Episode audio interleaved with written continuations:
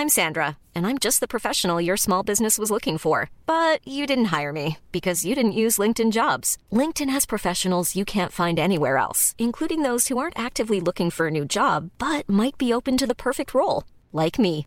In a given month, over 70% of LinkedIn users don't visit other leading job sites. So if you're not looking on LinkedIn, you'll miss out on great candidates like Sandra. Start hiring professionals like a professional. Post your free job on linkedin.com/people today.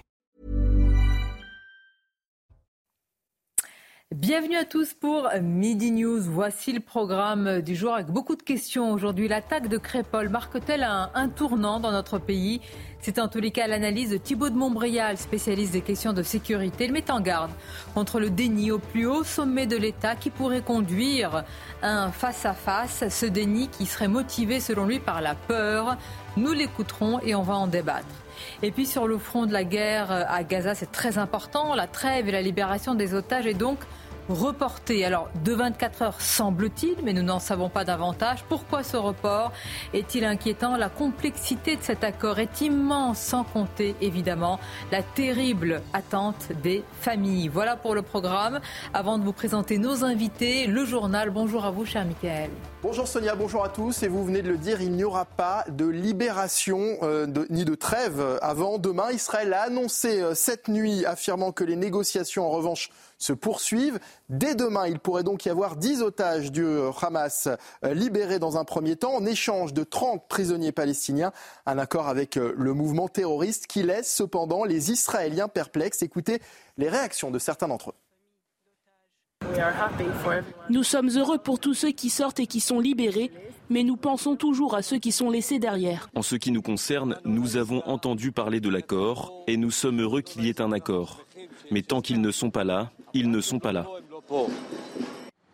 Ce n'est pas assez. Cet accord est conforme aux conditions du Hamas. Ils feront ce qu'ils veulent, ramèneront les mères sans leurs enfants ou avec un seul enfant en laissant derrière eux tous les pères. Je me demande quelle sera la conséquence de libérer des gens mauvais qui ont fait des choses terribles. C'est effrayant. Et donc pas de trêve non plus aujourd'hui. hein. Plusieurs euh, frappes israéliennes ont touché cette nuit l'enclave palestinienne. Des affrontements ont également eu lieu au cœur de la ville de Gaza. Des dizaines de morts sont à déplorer selon l'agence de presse palestinienne Wafa. Dans l'actualité également, 10 mois de prison avec sursis requis euh, hier soir contre l'influenceuse qui avait ironisé sur la mort d'un bébé euh, israélien. Pour rappel, elle, avait, euh, elle est poursuivie pour apologie du terrorisme. Elle a reconnu s'être exprimée avec un peu d'ironie. Le délibéré sera rendu le 6 décembre prochain. Écoutez son avocat, maître Ilyassine Malawi, qui demande une relaxe de sa cliente. Nous sommes allés dans le sens d'une relaxe. Je n'ai pas trouvé nécessaire, eu égard au quantum de la peine proposée et du choix de défense qui a été euh, euh, le mien, de venir discuter euh, d'une peine. Voilà, donc ce que j'ai demandé au tribunal, c'est tout simplement de relaxer. Car s'il peut y avoir des atteintes à la morale dans des, propos qui peuvent être énoncés, il y a une dichotomie essentielle en- à faire entre ce qui peut tomber sous le coup de la loi pénale et ce qui peut être moralement inadmissible. Et puis le périphérique euh, parisien, bientôt limité à 50 km heure contre 70 aujourd'hui. C'est la volonté d'Anne Hidalgo qui veut mettre ça euh, en place dès le mois de septembre prochain. Objectif, réduire la pollution de l'air, l'exposition au bruit des riverains et fluidifier les déplacements entre Paris et les communes limitrophes. Une annonce qui a du mal à passer pour les automobilistes. Écoutez. Ce sera négatif parce que déjà là, on roule à moins de 50. Comment passer à 50 s'il n'y a personne sur la route? Moi, je gère des chantiers. Si d'un chantier à un autre, je dois passer à moins de 50, euh, je n'y arriverai pas pour une journée. Autant quand c'est bouché, euh, on les sent pas, mais quand c'est fluide et que ça roule, 50 c'est vraiment dur. Bah, on va rouler, euh, on, va, on, va, on va se traîner. De toute façon, le périph', c'est soit on roule, soit on roule pas. Là, on roulera pas tout le temps. Et les moments où, les moments où on pourra rouler, si on roule à 50, ça, avec les 30 de la ville, on se traîne, quoi. C'est une erreur, c'est 50 à l'heure, euh, c'est pas possible. Déjà 70 c'est limite, 50 à l'heure ça changera pas grand chose. La pollution sera la même et, euh, et ça, ça va pas fonctionner, voilà. Voilà, vous l'avez compris, des automobilistes mécontents. C'est donc la fin de ce journal. Sonia, bon après-midi sur CNews.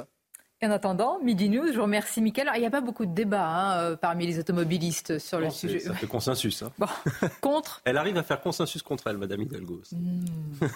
Bon. Elle faire oublier son voyage.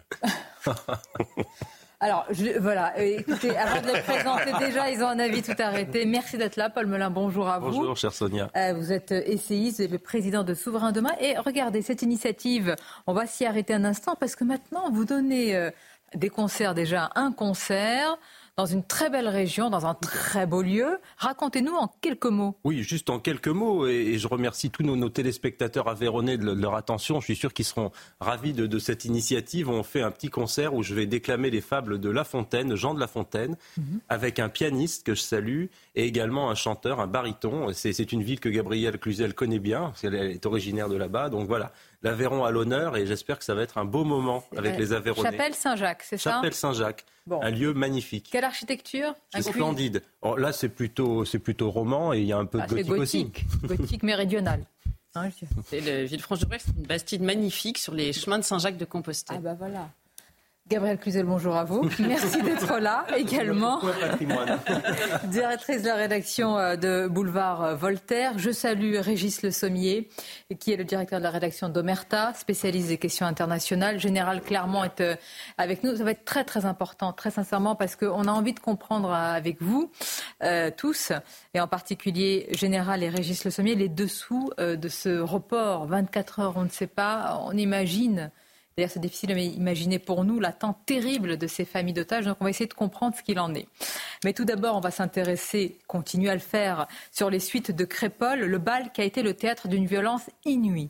On va mettre de côté, si vous le voulez bien, le euh, le faux procès euh, en récupération politique pour interroger les faits et pas les suppositions. Alors, les faits, qu'est-ce qui a été confirmé par le procureur? D'abord, ce sont des profils très inquiétants. Le meurtrier présumé de Thomas était déjà condamné. Il était sous le coup d'une interdiction de porter une arme. Vous avez vu euh. Euh, on va revenir avec précision sur cela. Puis écoutez, vraiment, moi, ça m'a interpellé ce matin lors de la grande interview, euh, ce que dit de Montbrial nos téléspectateurs le connaissent, il est avocat, spécialiste des questions de sécurité. Il s'exprime depuis des années avec beaucoup de cohérence. Mais j'ai trouvé, et je vais vous demander ce que vous en pensez, qu'il y avait comme un tournant, qu'il a identifié un tournant avec euh, ce qui s'est passé à Crépole. Tout d'abord, le sujet d'Adrien Spiteri. L'entrée de la salle des fêtes de Crépole, théâtre d'une violence inouïe. Quatre jours après le drame, le déroulé de la soirée se précise, le profil des assaillants aussi. Selon nos informations, sur les neuf personnes interpellées figurent trois mineurs âgés de plus de 16 ans, des suspects connus de la justice, quatre ont au moins une condamnation, un est sous contrôle judiciaire. Parmi les méfaits commis par ces jeunes hommes, des violences aggravées, des infractions routières ou encore des menaces sur personnes dépositaires de l'autorité publique. L'auteur présumé du coup mortel porté à Thomas a déjà été condamné deux fois. Il est également interdit de porter ou détenir une arme depuis septembre. Hier, l'avocat de quatre personnes mises en cause assurait que ses clients participaient à la soirée samedi soir. Ils étaient à la soirée. Ils étaient dans la salle.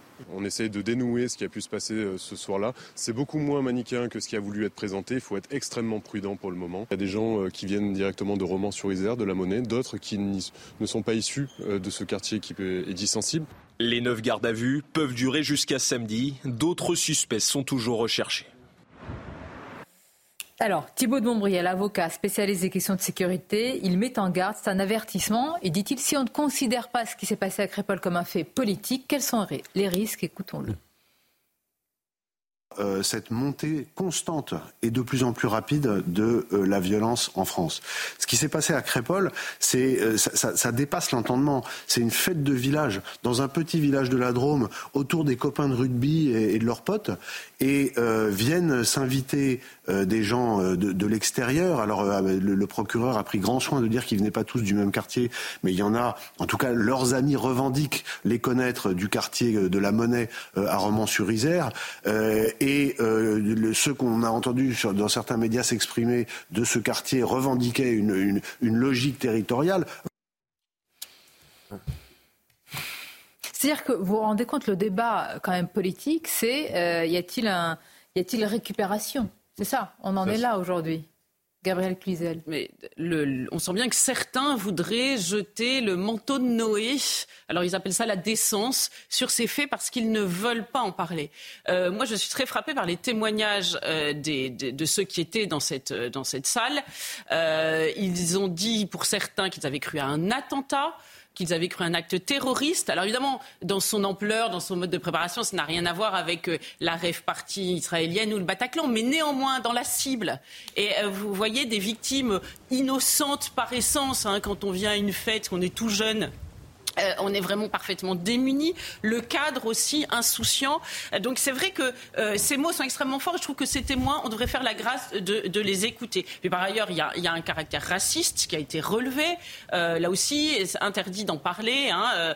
plusieurs ont témoigné avoir entendu on veut planter des blancs. si, si, imaginez un autre contexte, une autre couleur de peau, on imagine que la réaction serait tout autre. Donc ça, c'est un véritable sujet. Et je crois que ce que souligne Thibault de Montbrial qui est important, euh, euh, c'est parce qu'il en parle souvent, c'est que les, familles sont euh, médusées, sont comme sidérées. Vous savez, il faut voir comment est née la, justice dans notre pays. C'est construite la justice qui a, pacifié nos mœurs. Hein. Vous savez, Norbert Elias décrit ça dans, son œuvre. Hein.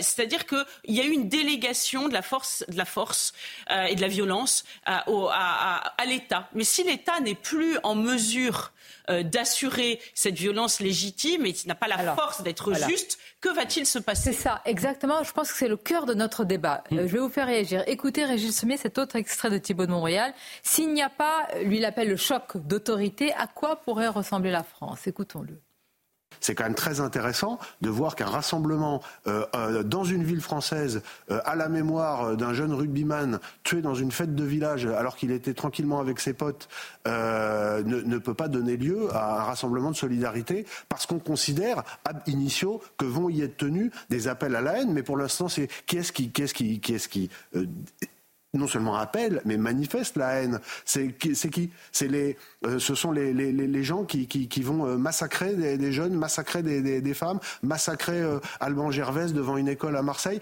massacrer Lola, massacrer Enzo dans l'heure. C'est qui, qui y a, et, en face, quand on voudrait faire une marche de solidarité, ce serait un risque d'appel à la haine. Mais enfin, il faut, il faut, il faut reprendre le sens des choses. Et vous avez raison, Sonia. Moi, je, moi, je pense qu'une qu'une partie de l'exécutif et, des hauts fonctionnaires chargés de faire régner l'ordre en France euh, ont peur. Oui, ils ont peur. Alors la peur, on va euh, en parler. Il parlait quand même d'une manifestation qui devait avoir, enfin une manifestation, un rassemblement qui devait avoir lieu à Lyon, en hommage quand même à un jeune homme qui a été poignardé. Oui, et puis on voit dans cette, dans les, raisons invoquées pour interdire cette manifestation, euh, la tentative, les tentatives de récupération. Je ne sais pas dans quel code pénal il y a euh, la tentative de récupération comme motif d'interdiction d'une manifestation euh, sur la voie publique qui a priori serait encadrée et, et, et, euh, voilà. Donc ça c'est ça c'est le premier point. Ensuite, moi je, je, dirais que comme le suggère Thibault de Montbrial, mais j'irai plus loin. Si pourquoi ce, cette affaire de Crépol, elle est elle est plus importante que les autres quelque part? Ah. Elle est plus importante. pourquoi? Parce que pourquoi il y, aurait un tournant selon Parce que pour moi, il y a une logique de territoire. C'est-à-dire, on est dans un, euh, on est euh, d'ailleurs pour pour les, les, agresseurs, les agresseurs viennent en partie. Alors on nous explique pour essayer euh, de noyer le poisson que certains venaient d'autres cités, mmh. etc. Mais globalement, c'est la monnaie et c'est cette cité-là à Romans-sur-Isère qui pose problème, qui se déplace où? À 20 kilomètres dans une zone rurale, dans une zone euh, de rugby, de club de rugby, etc., qui a priori n'est pas le terreau dans lequel évoluent ces mm. gens qui sont plutôt entre le trafic de drogue, euh, le racket, etc., etc. Enfin, je parle euh, du profil des délinquants qui ont été arrêtés et qui ont commis ces actes. Donc il y a une, une sorte de, de, de descente dans une autre dans une autre ville dont la réalité est complètement différente. Vous avez évoqué justement les insultes racistes qui ont été proférées, et c'est là où c'est extrêmement dangereux. Donc on attend confirmation totale. Hein, oui, mais sont des témoignages. Mais en, tout état de cause, bah oui, en tout état de cause, il y a quelqu'un qui se fait tuer par l'agresseur, en fait, par les gens qui viennent sur place. Alors l'avocat a beau nous expliquer qu'ils étaient hmm. dans la fête pour essayer, là encore une fois, de noyer le poisson, mais en fait, on a quand même plutôt entendu par les témoins qu'ils étaient venus en voiture, qu'ils avaient préparé des barres de fer et qu'ils euh, euh, tailladaient les gens euh, qui sortaient, et que là, on est vraiment dans un... Donc le problème, c'est que s'il n'y a pas d'actes politiques véritables et de décisions prises autour. Mais attendez, vous avez entendu le Pourquoi ça ne recommencerait pas ailleurs? Pourquoi Écoutez, ça ne recommencerait Justement, la réaction de l'exécutif, je voudrais en dire un mot. Enfin, peut-être qu'elle est. C'est ça, mais c'est le procès. Alors, le c'est pro- vraiment le sujet. Moi, moi, je pose une question. Est-ce que c'est pas plutôt, euh, comment dire, le silence ou le déni qui serait l'indécence Mais bien sûr, mais il y, y a une décence et il y a une dignité extraordinaire dans les témoins, dans les gens qui ont participé à cette fête et dans les gens qui s'indignent, qui sont en colère. Moi, je suis très, en- on est tous très en colère de ce qui s'est passé. Il y a la tristesse, mais il y a aussi une profonde colère. Et, et- et le gouvernement, je vais vous dire, je pense qu'il a très très peur. Et je pense que la majorité présidentielle a très peur que la vérité éclate. Et c'est dans ce type de faits, de faits tragiques, qui ne sont pas des faits divers, encore une fois, qui sont des faits de société, que la vérité éclate. Et il y a des faits que l'on ne veut pas voir. Le fait qu'il y ait eu potentiellement et ce sera à l'enquête de le définir. Mais moi, je pense qu'il y a une forte présomption du racisme anti-blanc au cours de ce moment, puisqu'il faut dire les mots. Eh bien, ça, le gouvernement est très mal à l'aise. Monsieur Véran est très mal à l'aise. Monsieur Dupont-Moretti est très mal à l'aise. Parce que si on reconnaît la véracité du racisme anti-blanc, ce qui est un tabou terrible dans notre société, eh bien là, on va devoir traiter des persécutions que subissent nombre de nos compatriotes depuis des années à raison de leur ethnie supposée, de leur religion supposée ou du fait qu'ils sont regardez, à leurs yeux français. le terme d'ensauvagement, il y en a- juif qu'on entend dans les banlieues. Et ça, s'ils reconnaissent ça, je pense qu'Emmanuel Macron a très On peur venir. de guerre civile et il l'a dit en privé. On Donc va y venir qu'il y a parce une- que une Olivier Véran, qui ne veut pas reprendre le mot en sauvagement, qui dit c'est un débat. euh, mais non, c'est pas un débat sémantique. le- lui, C'est le- sens de l'analyse Absolument. politique. Absolument. Bon, les titres et on poursuit notre débat avec vous, Mickaël. Large victoire du PVV aux Pays-Bas. Le parti anti-immigration est arrivé largement en tête des élections législatives avec 35 sièges sur 150. Une victoire considérée comme très confortable dans une chambre basse particulièrement morcelée.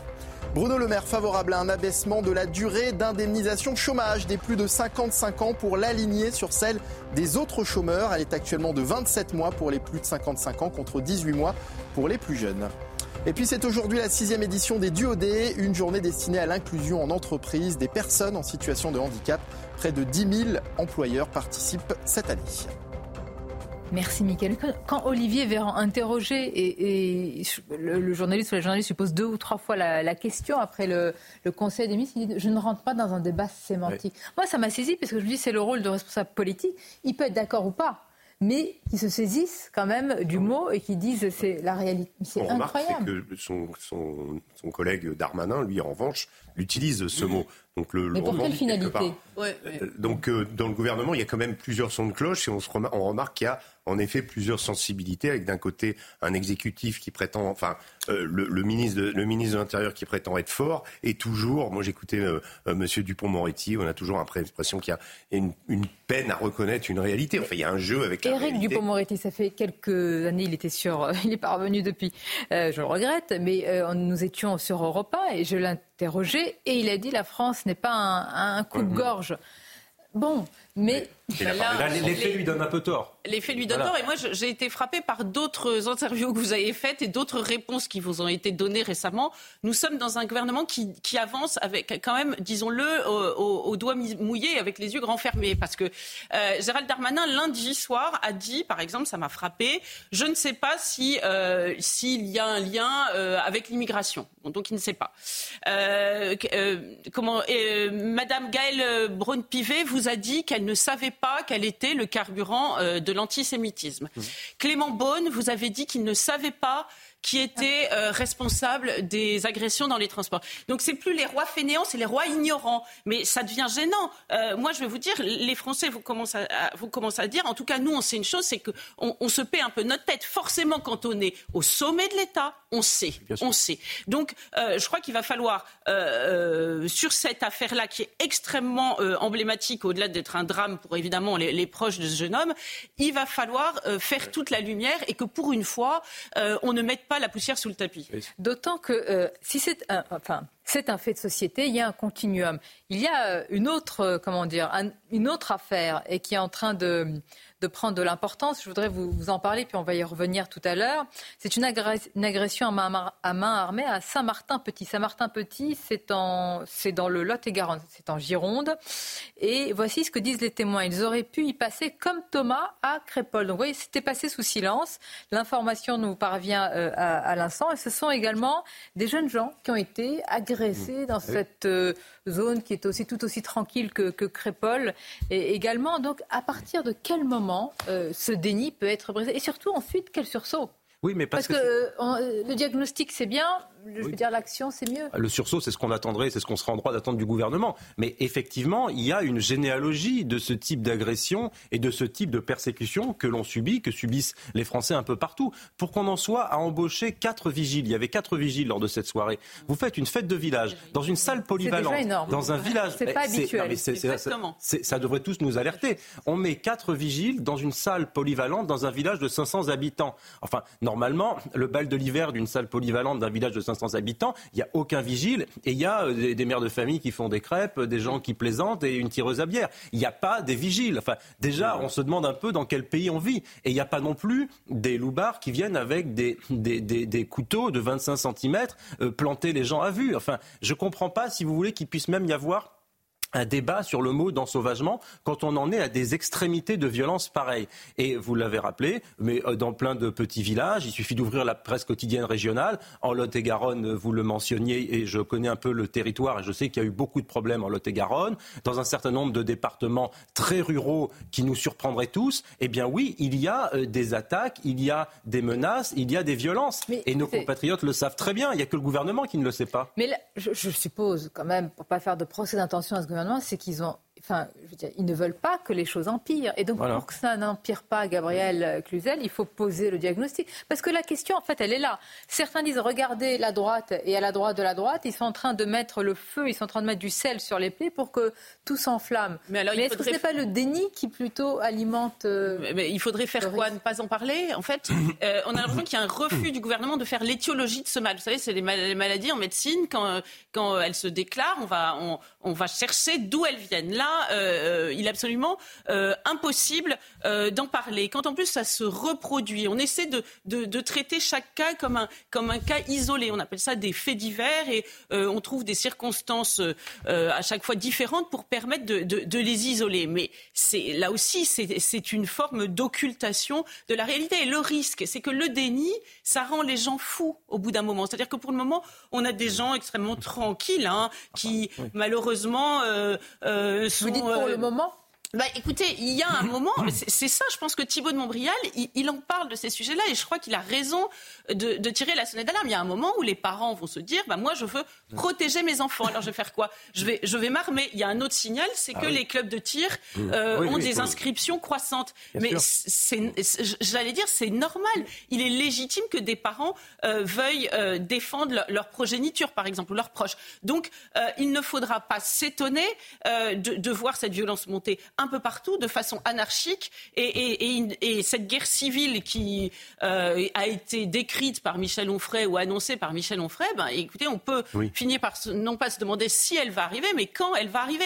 Nos gouvernants sont responsables, eux seuls peuvent agir. Il faut noter aussi une fois une dernière chose pour compléter, c'est que dans ces dans ces territoires ruraux, euh, euh, la BAC n'intervient pas ou ces, ces unités spéciales de la police et ces individus-là sont plus habitués à affronter ce type de, de policiers d'élite euh, quand il y a des trafics de drogue, quand il y a des descentes, quand il y a des. Oui, oui, mais ça montre d'ailleurs. Euh, c'est pas quatre vigiles qui vont leur faire peur. C'est ça. Il y en a un d'ailleurs qui a eu les doigts coupés. Organisé pour partir, pour prendre la fuite de manière. Ils sont habitués, ils sont armés, ils ont l'habitude de l'affrontement et ils ont, on l'a dit, des casiers judiciaires euh, qui, qui, sont longs comme, comme le bras. Euh, voilà, c'est pas des gens qui ont peur. Et ils vont, encore une fois, je le répète, dans des territoires où c'est relativement facile de frapper pour L'importance de traiter tout cela dans un contexte, euh, on est obligé, j'allais dire, de l'intégrer dans le contexte qui est le nôtre, un contexte inflammable, puisque l'importation, malheureusement, du conflit est réelle depuis des années en France, du conflit euh, sur le front de la guerre à, à Gaza. On va parler de cette trêve qui n'a pas encore lieu et surtout, surtout de la libération des otages qui est reporté, qui est retardé. Je ne vais pas donner de, délai parce qu'on ne sait pas en réalité. Ce délai est soumis à tellement de conditions et on va s'arrêter avec vous, Général, et vous tous, sur la complexité de, cette, ce processus de libération et sur aussi les conséquences d'un accord euh, avec le Hamas parce qu'on a négocié avec les terroristes. C'est la réalité. À tout de suite.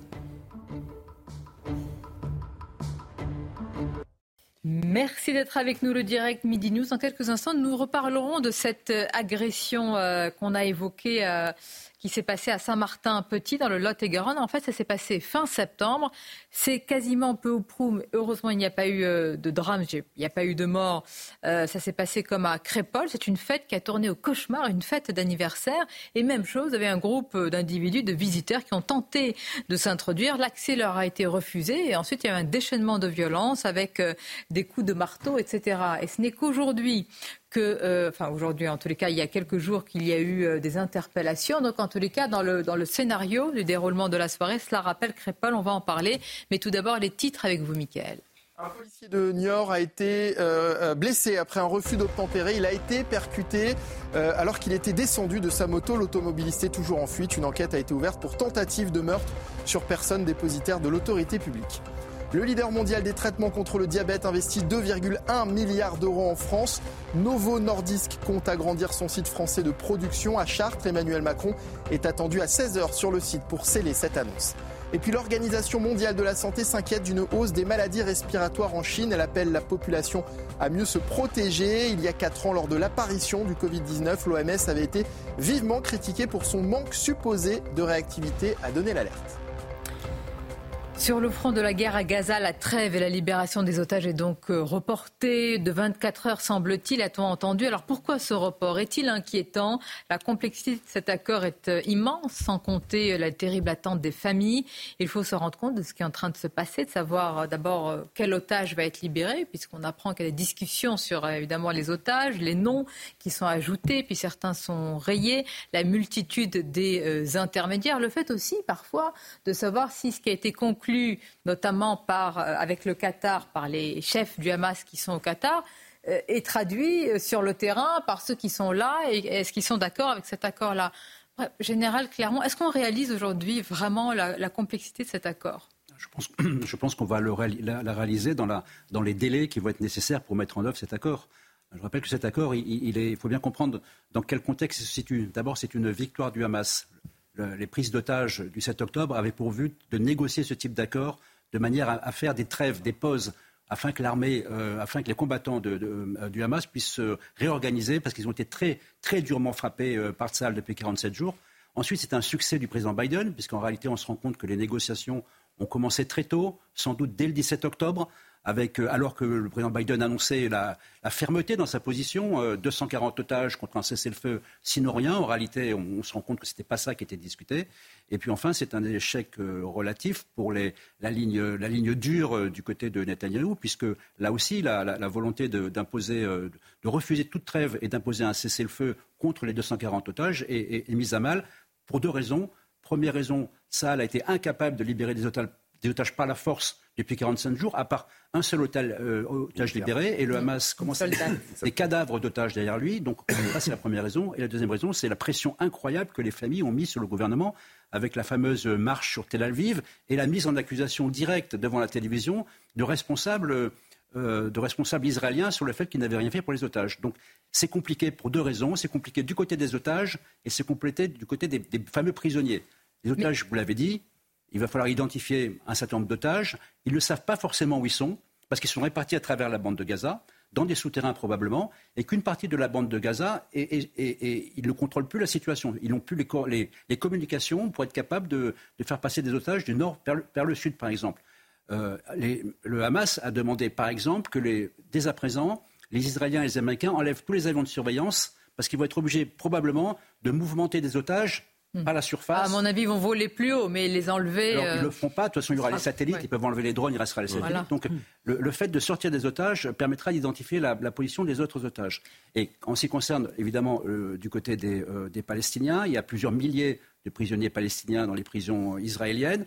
Donc, la question, c'est lesquels Il faut qu'ils soient acceptables pour les deux parties, acceptables pour les Israéliens et acceptable pour le Hamas. Et vous l'avez rappelé, dernier élément, c'est l'élément de coordination, la Croix-Rouge, le Croissant-Rouge. Il faut un élément neutre pour que, l'accord puisse se mettre en œuvre. Et donc tout ça, c'est très très compliqué. Mais pardon, imaginons, euh, on l'espère évidemment que ça, que ça, commence à tenir la route, qu'il y ait une trêve pour le, transfert et, qu'une partie, enfin une partie, une des parties du Hamas, parce que c'est pas un bloc monolithique sur le terrain, rompe la trêve, qu'il y ait une roquette qui parte d'un des groupes terroristes qui est, qui est sur place Moi, c'est quelque chose, c'est une vraie inquiétude dans ce cas-là. Oui, c'est une vraie inquiétude. Mais, il, y a des, il y a des signes quand même qui montrent que le Qatar a bien les choses en main.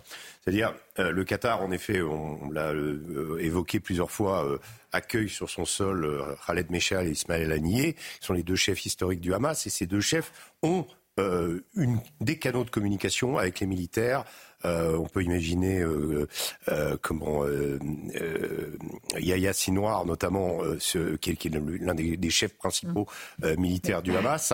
et donc, il y a eu une coordination qui s'est faite de ce point de vue-là.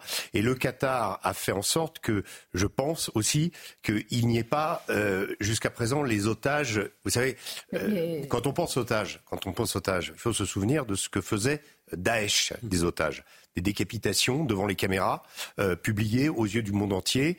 Euh, c'est arrivé à des journalistes américains, c'est arrivé à plein d'otages. Là, le, Hamas ne s'est pas comporté de cette manière. Il aurait pu le faire, il a un appareil de communication, il aurait pu en éliminer un par jour en disant si vous n'arrêtez pas et, et faire monter la pression. Au vu de l'horreur qui s'est produite le 7 octobre, c'était tout à fait possible le Hamas est parfaitement conscient, évidemment, de la valeur et, la démarche de son attaque du 7 octobre visait évidemment à prendre ses otages. Aujourd'hui, en effet, comme l'a rappelé euh, le général, c'est tout à fait dans l'intérêt du Hamas d'abord de les laisser en vie, d'en rendre un certain nombre pour montrer qu'il y a une capacité de négociation, d'acheter quelque part quatre jours sans euh, bombardement, qui va lui permettre de se reconstituer, mais qui va aussi, il ne faut pas l'oublier non plus, la situation humanitaire, ah bah parce qu'on n'en parle pas assez, mais tous les ONG, bien sûr, certains se font opérer sans anesthésie. Voilà, et, surtout euh, une partie de l'aide humanitaire qui est à la frontière de Rafah pourra potentiellement. Mais malgré tout, alors ça signe une victoire, une victoire du Hamas. Mais ça signe une victoire du Hamas. Mais moi, je vais revenir sur la complexité, parce que la question d'origine, c'était de dire pourquoi est-ce que c'est si complexe. Parce que on a d'un côté comme l'a dit le général Joe Biden, qui quasiment dès, le début a pris les choses en main. Il a fait un cabinet autour de lui, reprenant des vieux routiers de la diplomatie comme Brett McCurk, par exemple, ou euh, Jack Sullivan, son, secrétaire à la, euh, à, la sécurité. Également, euh, Bill Burns, le directeur de la CIA, s'est rendu à mmh. Doha avec David Barnea, qui est le patron du Mossad.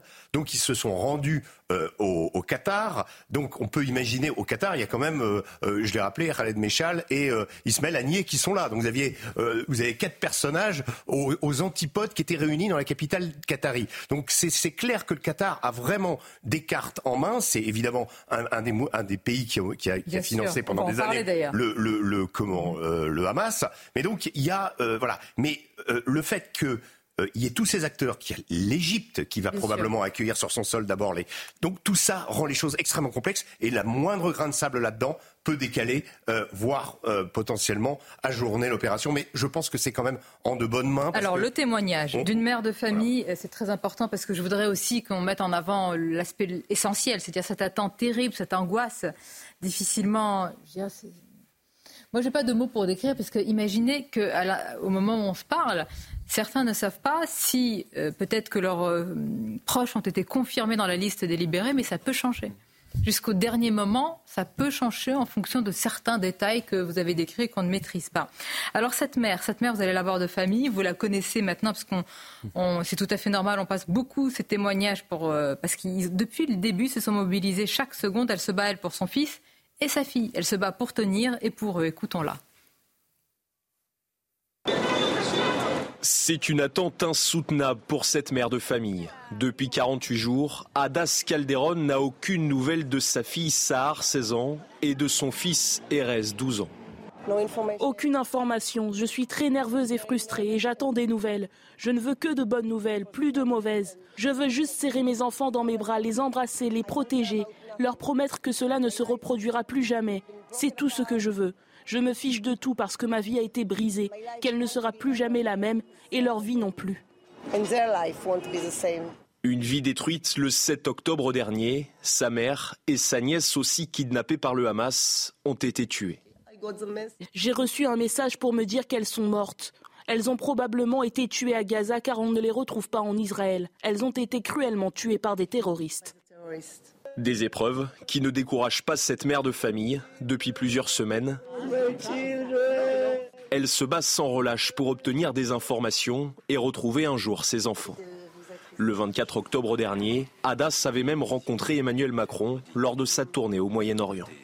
Tiraillé entre optimisme et désespoir, Hadas s'attend désormais de savoir si son fils et sa fille feront partie des 50 otages libérés par le Hamas à partir de demain. Il y, a, quand même un aspect essentiel, général, dont il faut parler, mis à part le transfert et, évidemment l'angoisse des familles, c'est qu'on négocie on négocie avec le Hamas. Rappelez-vous, moi je suis allé voir quelques déclarations au début.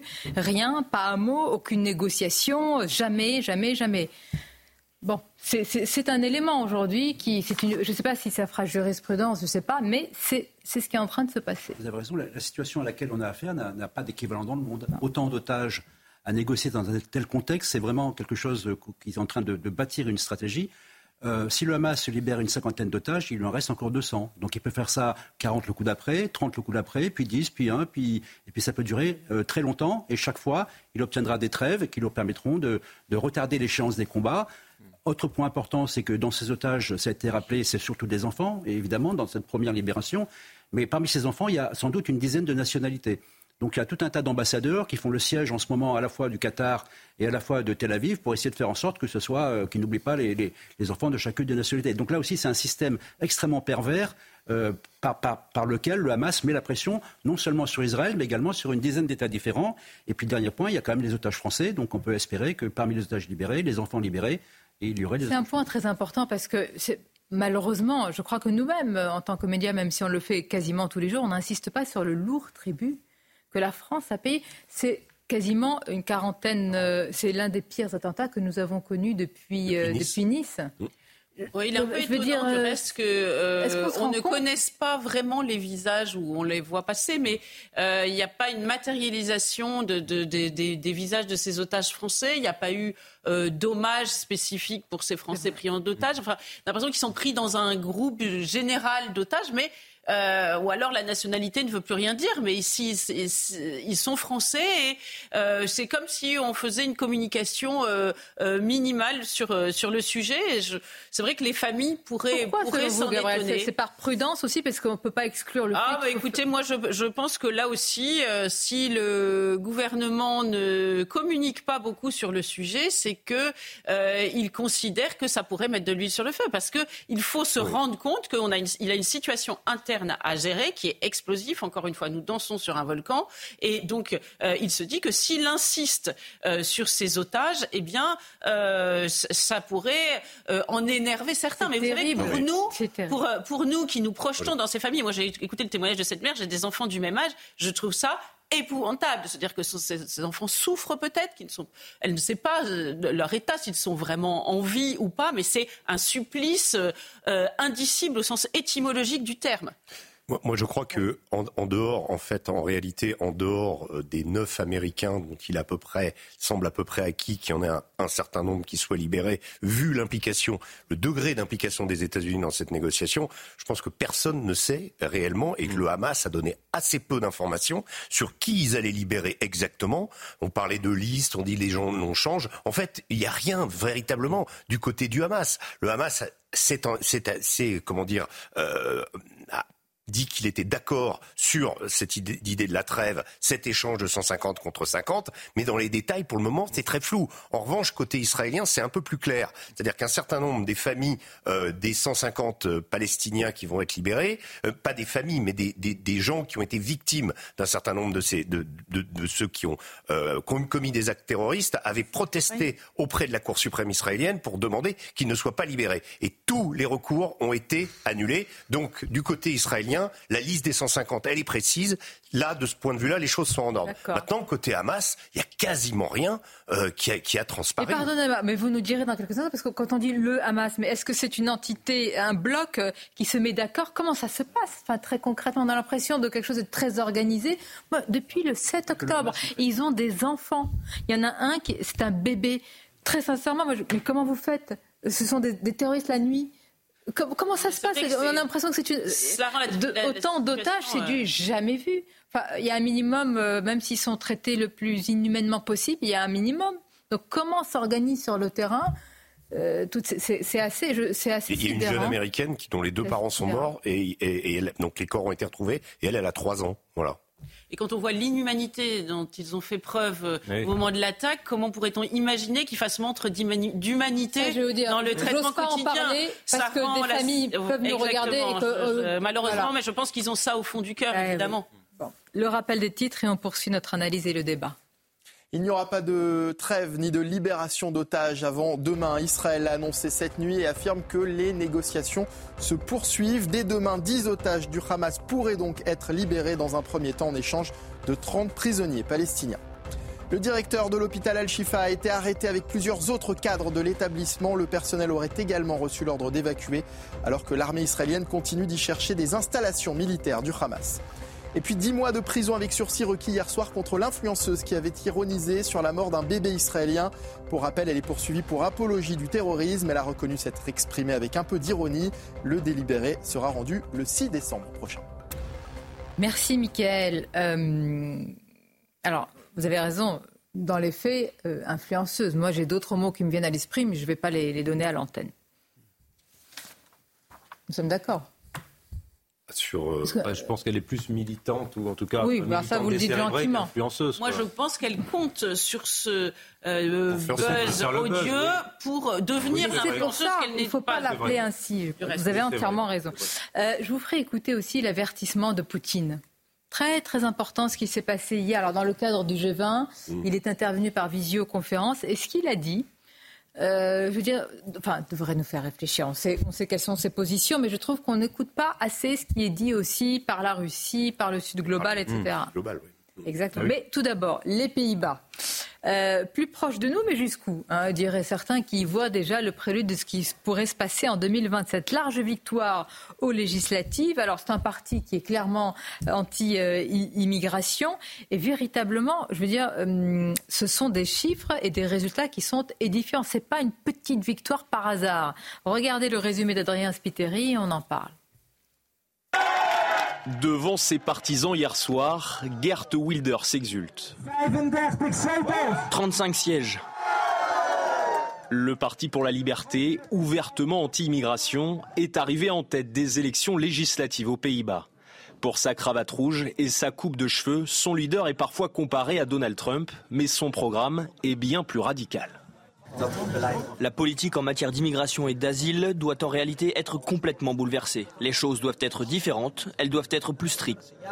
Parmi les mesures envisagées, le gel du droit d'asile ou encore un référendum sur l'appartenance à l'Union européenne. Le parti est aussi ouvertement anti-islam. Dans son programme électoral était écrit Les Pays-Bas ne sont pas un pays islamique, pas d'école musulmane, de Coran et de mosquées. À l'annonce des résultats, les Hollandais interrogés étaient partagés. La tendance est à la droitisation. Nous espérons que ce ne sera pas complètement le cas. Je pense qu'il peut apporter de bonnes choses, un renouveau, mais aussi des choses qui ne me plaisent pas vraiment. Gert Wilders est loin d'être assuré de devenir Premier ministre. Pour gouverner, il devra s'entendre avec les formations issues de la droite et du centre droit. Par quoi il a été porté? Parce que c'est vrai que c'est euh, une surprise, enfin une surprise, une percée assez incroyable. Bah, il est porté probablement par des considérations de politique nationale là-bas, mais surtout, à mon avis, par une vague, si vous voulez, qui dépasse les simples Pays-Bas. Regardez le Danemark. Les sociodémocrates au Danemark, Mette Frederiksen, mènent une politique, alors qu'elle est censée être de centre-gauche, je trouve ça très bien, mais elle mène une politique euh, hostile à l'immigration, euh, une politique de défense des intérêts nationaux. Regardez en Suède, on gouverne avec les démocrates démocrates suédois qui sont classés euh, nationalistes ou d'une droite nationale. Euh, regardez en Finlande, regardez maintenant aux Pays-Bas. Donc là, aux Pays-Bas, ce qui va se produire, c'est qu'il a gagné 35 et quelques sièges, je crois.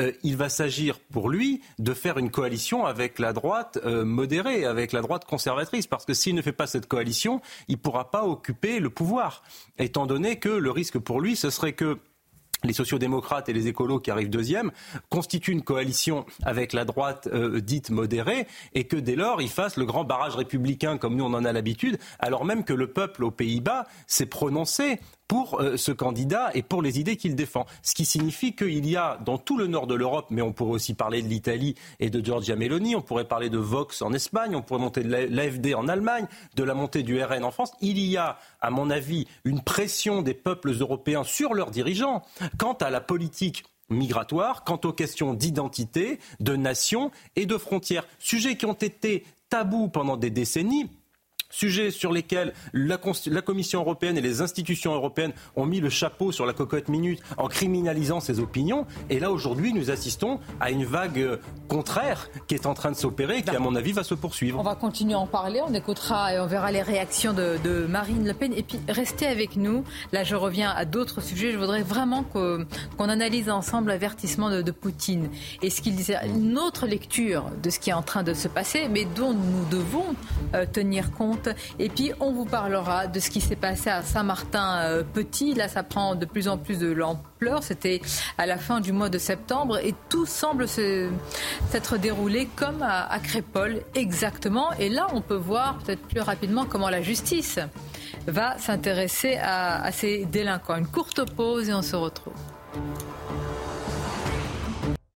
Midi News, le direct. Merci d'être euh, avec nous avec cette question à la une. Que s'est-il passé dans ce petit village paisible du Lot-et-Garonne à Saint-Martin-Petit Semble-t-il un scénario euh, semblable, euh, sans fin tragique, fort heureusement, que celui de, de Crépole. On y reviendra dans quelques instants. Et puis nous irons bien sûr sur le front de la guerre à Gaza. D'abord, nous parlerons aussi à Gaza de la situation humanitaire. Évidemment, il ne faut pas oublier ce qui s'y passe. La trêve, la libération des otages ne doit pas faire oublier une situation catastrophique euh, pour euh, évidemment euh, des, milliers de, de, Gazaouis. Et tout d'abord, il est 13h. Bienvenue à vous si vous nous rejoignez à l'instant. Michael, rebonjour à vous pour le journal. Rebonjour Sonia, bonjour à tous. Plus d'un mois après l'attaque terroriste du Hamas, la vie semble reprendre petit à petit à Sderot, première ville à avoir été évacuée après le 7 octobre. Aujourd'hui, les autorités déconseillent toujours d'y retourner. Pourtant, certains habitants commencent petit à petit à rentrer chez eux. Reportage de nos envoyés spéciaux sur place, Fabrice Elsner et Thibault Marcheteau. Un drapeau israélien sur un amas de terre. Voilà ce qu'il reste du commissariat de Sderot. Cette ville a été la première à être évacuée le 15 octobre dernier suite aux attaques terroristes. Plus d'un mois après, les autorités déconseillent toujours aux habitants de revenir sur place.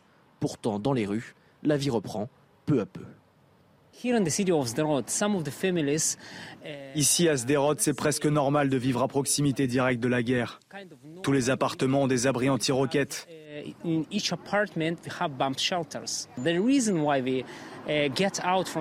Et la raison pour laquelle ils sont partis, c'est à cause des terroristes qui ont tué nos amis.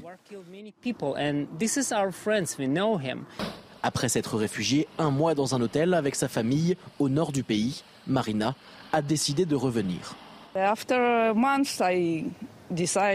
Après un mois, on s'est dit que c'était suffisant, alors on a décidé de revenir. C'est ma maison ici.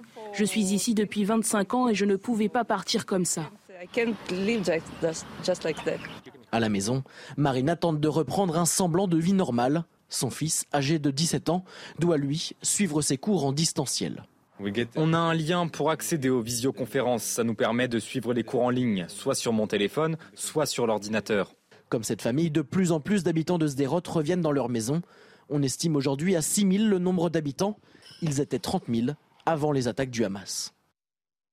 L'accord de trêve et de libération d'otages repoussé probablement pour 24 heures. Plusieurs frappes israéliennes ont touché euh, cette nuit encore euh, l'enclave palestinienne. Des affrontements ont également eu lieu au cœur de la ville de Gaza. Des dizaines de morts sont à déplorer selon l'agence de presse palestinienne Wafa. Et puis le pape a reçu euh, hier des familles d'otages israéliens ainsi que des proches de Palestiniens euh, qui vivent dans la bande de Gaza. Le souverain pontife a notamment répété son souhait que le bruit des armes, je cite, cesse rapidement.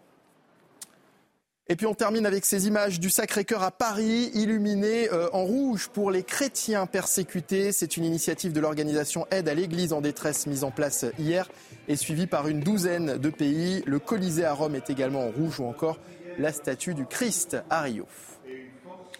Voilà Sonia ce qu'il fallait donc retenir de l'actualité à 13h sur CNews. À tout à l'heure. Merci Mickaël. À tout à l'heure, toujours avec nos invités, le général Bruno Clermont. Nous sommes avec Paul Melun, Gabriel Cluzel, avec Régis Le Sommier. Je vous le disais, beaucoup de sujets pour cette deuxième heure. Nous écouterons l'avertissement de Poutine sur euh, Gaza dans le cadre du G20. Euh, nous parlerons de nouveau, évidemment, de l'accord qui a été euh, reporté sur la libération des otages, de la situation également humanitaire à Gaza, de ce qui s'y passe réellement.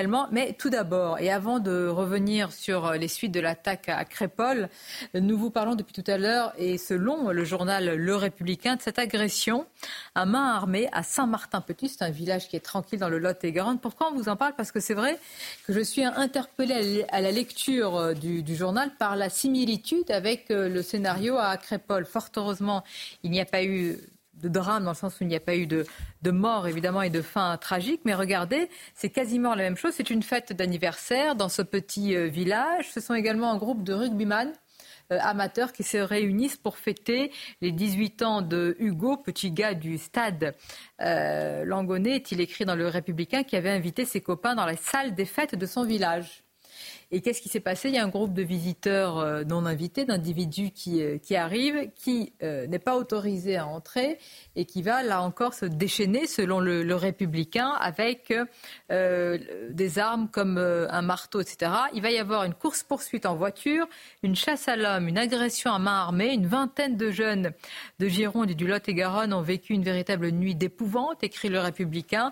Ça s'est passé fin septembre. C'est vrai qu'en lisant ça, et là, les témoignages d'une maman qui dit cette violence est insupportable, nous ne sommes plus en sécurité nulle part, il faut qu'il y ait un mort pour que ça fasse la une des journaux, mais ça se passe maintenant tous les week-ends, partout, regardez-nous, il n'y a que le républicain qui en parle, ce journal. C'est ce que vous disiez tout à l'heure sur euh, finalement ce cri du cœur, de détresse des, habitants. Je ne sais pas si c'est la majorité silencieuse, Gabriel, mais de cette France, effectivement, qui ne se révolte pas forcément et pourtant il y a des raisons. Non, mais il y, a, une France, évidemment, qui est extrêmement inquiète. Moi, je remarque que euh, les, familles des victimes commencent à parler du reste. Euh, c'est assez nouveau parce que pendant euh, des années, finalement, hein, parce que si on remonte au Bataclan, etc., tous les événements tragiques qui ont marqué l'histoire de notre pays, mais simplement des actes de délinquance euh, ordinaires, eh bien, les, familles étaient sommées de ne rien dire. On le disait, vous savez, c'est ce fameux mot de décence utilisé par les Ibat Born. On leur disait, pour être décente, montrez-vous digne, dites, vous n'aurez pas ma haine et et surtout, faites profil bas. Et là, je remarque que euh, le, mur du silence est en train d'être brisé. Il y a eu Véronique Monguillot, vous savez, les, les, exemples sont divers, c'est pas tous le même contexte, mais Véronique Monguillot, euh, l'épouse d'Alban Gervaise qui s'est exprimée. Euh, il y a eu le, père de cette jeune femme qui s'est fait violer à Cherbourg, qui, lui aussi a parlé. Enfin, il y a eu un certain nombre de, parents, les parents aussi. Je vous souvenez de Laura et, la tante de Morane qui, ont été assassinés par islamiste, euh, Gare Saint-Charles, un islamiste frappé de QTF, eh bien, tout d'un coup, euh, ils, osent parler et je crois qu'ils sont. C'est important parce que euh, ils sont les plus légitimes pour le, pour le faire. Donc, euh, il est important que les parents euh, s'expriment. Alors, que va-t-il se passer? Faire qu'on change nos mœurs Il n'y aura plus de fête d'anniversaire pour nos, enfants. On va se calfeutrer. On va faire les anniversaires dans des, dans des abris souterrains gardés par des sociétés de sécurité privée. Enfin, c'est proprement incroyable que des fêtes innocentes pour des adolescents, hein, parce que quand on a 16 et 18 ans, on est presque, on est, enfin, à 18 ans, on est presque encore un adolescent. Euh, ça, ne pourra plus avoir lieu. Ce sont toutes nos mœurs qui vont devoir changer. Euh, je crois que ça, ne va plus pouvoir durer euh, ainsi. Les minutes de silence, j'ai vu que dans le lycée, bon, c'est très bien, il y a eu une minute de silence, des psychologues, il y a eu aussi une marche blanche. Tout ça est parfait, mais ça ne suffira pas. Mais sur le procès ou le faux procès en récupération politique, moi je pose une question, parce qu'on nous dit attendons, ce qui, ce qui est, ça s'entend, c'est légitime d'attendre la fin, en tous les cas, les éléments précis tels que donnés par le procureur pour euh, parler. Mais par exemple, avait-on euh, comment dire, attendu les résultats de l'enquête à Nanterre pour décréter à l'Assemblée nationale une minute de silence pour Noël, dont il faut, euh, évidemment, c'est une mort et c'est tragique. Mais bon, non. Donc la prudence et la pudeur à géométrie variable, c'est ça qui nourrit. Évidemment. Ce qui est triste pour notre pays, c'est ça qui nourrit variable, On remarque que quand il y a eu l'affaire Naël, je crois que à peu près toutes les sensibilités se sont exprimées pour euh, pour apporter leur soutien à la famille, euh, même des gens qui euh, sont classés à l'extrême droite, etc. On remarque en revanche que dans ce genre de, de, de comment, de, de faits divers, faits de société, on va dire, euh, il, y a, il y en a qui s'abstiennent, il y en a qui, euh, non, qui ont le tweet à, géométrie, à géométrie variable, qui ont l'indignation, alors, alors euh, décuplée dans, dans certains cas. Honnêtes, non mais c'est terrible. Je ne mets pas sur le même plan, mais euh, Hmm. raciste dans le Val-de-Marne de ce jardinier. Bon, euh, évidemment. Mélenchon, mais, et Mais- on en a parlé ici parce qu'il faut parler de tout, tout ce qui se passe et c'est important. Mais il n'y a pas eu aussi, j'allais dire, une avalanche de réactions. Je ne mets pas sur le même plan. Il y a eu une mort hein, à Crépol, une attaque sanglante. Il y a eu une agression à caractère raciste, semble-t-il. Tous les éléments, le faisceau d'éléments là. prend- ouais. Bon. Je dois avouer que à la droite de la droite, euh, ça s'est pas mobilisé non plus. Non, mais c'est pas. Ah, c'est ça ce qui m'inquiète pour le pays. ce que je veux dire, c'est que que- chacun son camp, chacun son fait de société ou son fait divers. Là, on- non, mais là, on parle de mort. En fait, Euh, moi, ce que je veux dire, c'est quand il y a mort, il y a quand même un petit peu de décence. Alors, une agression, elle est condamnable. Peut-être que certains ne le font pas. Peut-être qu'en effet, euh, il y a des sensibilités politiques qui se greffent là-dessus. Mais il me semble que quand il y a un événement pareil, avec la mort d'un adolescent de 16 ans, ça devrait être tous les responsables politiques qui devraient dire euh, de, de tout l'échiquier, la mort tragique de ce jeune rugbyman est absolument scandaleuse, c'est tout. Et, et ça fait partie de la décence humaine. On cherche pas le calcul politique. Après, on l'exprime avec ses mots, on n'est pas obligé, mais au moins un minimum. Or là, aujourd'hui, en fonction, Vraiment, ouais. quelque part même de la couleur de peau, on a l'impression que euh, on va s'indigner ou on va pas C'est s'indigner. dévastateur, hein. C'est terrible. Non, mais c'est- c'est terrible. C'est terrible, je suis parfaitement d'accord avec ce que vient de dire Régis et, et aussi Gabriel. Il y a une chose que je rajouterais, c'est que pour que l'on soit obligé d'aller exhumer ou chercher euh, des articles de presse locale datant de plusieurs semaines pour relever ce type de fait tragique, c'est qu'il y a un problème quelque part et qu'il y a des informations qui dérangent et que l'on veut cacher. Et moi, je pense qu'il faudrait, non pas de la récupération politique, mais qu'il faudrait que le gouvernement prenne la mesure politique de ce qui est en train de se passer et qu'on ait, pourquoi pas, on a plein de machins qui ne servent à rien, d'autorités administratives indépendantes, d'observatoires, de personnes chèrement payées pour nous parler des discriminations de genre dans le monde du travail ou que sais-je. Pourquoi n'a-t-on pas en France un observatoire du racisme anti-blanc, par exemple Pourquoi n'a-t-on pas un observatoire du type de faits dont nous parlons là, qui ne sont pas des faits divers, mais des attaques, des expéditions punitives dirigées contre des innocents que l'on persécute? Pourquoi n'a-t-on pas ce type d'outils statistiques Parce que le problème, c'est que Beauvau nous donne quelques statistiques, mais on est obligé d'avancer un peu à l'aveugle dans cette mais affaire, ce qui fait- avec, et donc on peut nous répondre, c'est un sentiment d'insécurité, comme M. Ah bah oui, Dupont-Moretti. Mais vous avez entièrement raison. Mais moi, je, vous- je vous interroge aussi sur certains politiques aussi qui, à la seconde, secondes et quel que soit, quel que soit le bord politique, voient quelque chose qui va dans la, comment dire, qui épouse Oui, mais ça, un petit peu leur, eh oui, ça existe leur depuis la nuit des temps, que chacun a son narratif, et dès lors, Jean-Luc Mélenchon prend, il ouvre son journal dans le un matin, pays avec il un prend les deux, inflammable. Oui, mais il- chacun prend son narratif. Jean-Luc Mélenchon, il ouvre son journal le matin, il prend les deux ou trois faits qui l'intéressent. Et Marine Le Pen, pareil, soyons pas dupes. Par contre, c'est l'œuvre de- de- du monde intellectuel, du monde des idées, de- des journalistes bien informés, de, de prendre les informations et de voir celles qui disent le plus de notre société.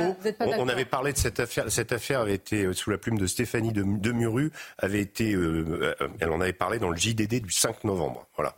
Donc il n'y a pas que, euh, voilà. Donc il y a- il y a quand même, ça a quand même été relayé. Ben, faut le noter. Une précision bienvenue. Gabriel, vous n'êtes pas d'accord? Euh, si, si, si, non, non, je, je, je Pas suis d'accord, mais poids, ça- deux ça, mesures, vous ouais. avez raison de- de- d'évoquer cela d'un côté et l'autre de l'é- de l'échiquier, mais néanmoins, euh, euh, même si évidemment toutes les, ces agressions sont absolument condamnables, j'étais quand même moi-même un peu choquée, j'ai pensé à la famille de Thomas, de voir mettre sur le même plan une affaire dans laquelle il y a un mort et une affaire dans laquelle, heureusement pour la victime, euh, il n'y en a pas. Vous savez le nombre de coups de, de blessures au couteau, d'agressions au couteau par jour.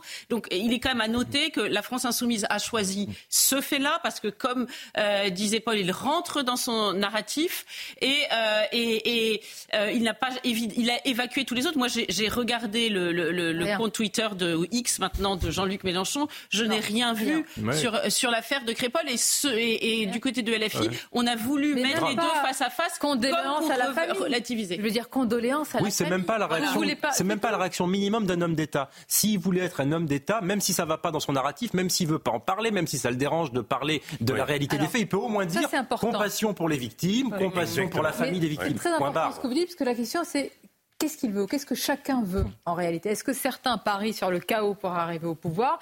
Et est-ce que d'autres essayent légitimement de conjurer le risque de ce chaos pour y arriver? Jean-Luc Mélenchon. Regardez cette. euh, alors, cette phrase, elle m'intéresse de Marion Maréchal parce que les mots sont importants. Et que quand un responsable politique utilise certains mots, il faut euh, les, les interroger. Voyons euh, ce que la tête de liste aux Européennes chez Reconquête a dit. Ce qui m'inquiète, dit-elle, c'est que je vois aujourd'hui les prémices d'une guerre ethnique se mettre en place, qui sont les prémices d'une guerre civile. Je ne la souhaite pas, je souhaite justement l'empêcher. Ça, c'est, euh, elle répond à la question, mais est-ce que vous-même, vous ne mettez pas justement de, ben voilà, un peu de- d'huile sur le feu? Guerre ethnique, est-ce que ce qu'on dit guerre civile larvée, c'est ce que dit Michel euh, Onfray Là, elle la nomme.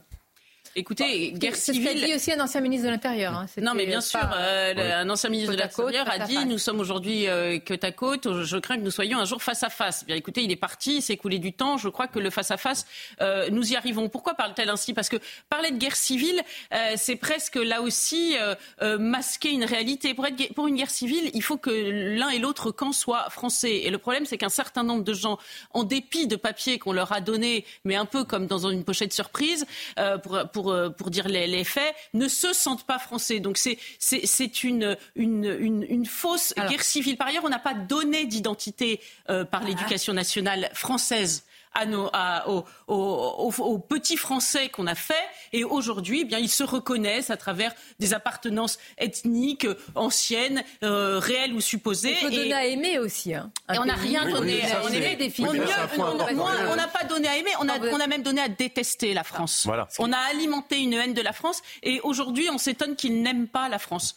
qui est- Euh, juste, allez-y. Moi, je, je voulais juste rajouter, c'est que ce qui est assez terrible, c'est que même sociologiquement, dans le, dans le mode de vie, on voit, on voit ce petit village. On a vu cette marche blanche hier, ce club de rugby, et de l'autre côté, c'est terrible. Je vais pas, je vais pas dire que c'est le foot contre le rugby, mais quelque part, il y a de ça. C'est-à-dire que euh, beaucoup de jeunes aujourd'hui en France se reconnaissent. Ce sport est en pleine effervescence, mais ça devient euh, séparé aussi. C'est-à-dire que les modes de vie deviennent de. Alors, ils se retrouvent sans doute sur les, les Sur le PlayStation, sport, mais sur le sport, les euh, les, sport. les jeunes, enfin dans les dans les campagnes, ont tendance justement à aller vers le rugby, qui, qui peut-être colporte d'autres valeurs euh, que le foot, mais le foot devrait colporter les valeurs, malheureusement. Voilà. C'est- vraiment intéressant parce qu'on se souvient de la controverse sur euh, euh, l'ouverture euh, par, euh, par Jean Dujardin de la, du, Oui, du ce mondial. fameux match, match de rugby. Moi, j'ai été frappée qu'en tout cas, le monde du foot, à travers Kylian Mbappé, s'était manifesté euh, pour, Naël. euh, Naël. Mmh. En revanche, le monde du rugby, alors qu'il était, euh, semble-t-il, appartenait à la fédération de rugby, Et on n'a ne pas s'est pas entendu manifesté. Fabien On n'a on n'a pas entendu les Antoine joueurs. Dupont. Bon. Pourtant, quand il veut parler, il parle. euh, vous vous souvenez, Alors, ce- ce- on entendra dans quelques instants, et ça c'est très intéressant parce que ça vient de nous parvenir, et donc là on va voir les deux versions, hein, puisque euh, l'avocat d'un des suspects dans l'attaque de Crépol euh, s'est exprimé. Bon, on va entendre ce qui est dit dans quelques instants, les titres avec vous, cher Michael. Large victoire du PVV aux Pays-Bas. Le parti anti-immigration est arrivé en tête des élections législatives avec 35 sièges sur 150, une victoire considérée comme très confortable dans une chambre basse particulièrement morcelée. Les 5,4 millions de salariés français ont eu gain de cause. L'Assemblée nationale adopte une prolongation de l'utilisation des tickets restaurants pour les courses alimentaires jusqu'à fin 2024. Un vote de l'Assemblée nationale, 117 pour, 1 contre, qui devra encore être confirmé au Sénat. Et puis le leader mondial des traitements contre le diabète investit 2,1 milliards d'euros en France. Novo Nordisk compte agrandir son site français de production à Chartres. Emmanuel Macron est attendu sur place à 16h. Alors, et parfois, je, ne fais pas état souvent des réactions sur les réseaux sociaux, mais enfin, il y a certaines choses. Et euh, euh, là, euh, on m'interpelle, vous parlez des conditions inhumaines de détention des otages à Gaza. Qu'en savez-vous? Vous vous basez sur quoi? À part vos préjugés Est-ce que c'est du journalisme? Je vous souhaite, monsieur, je veux dire...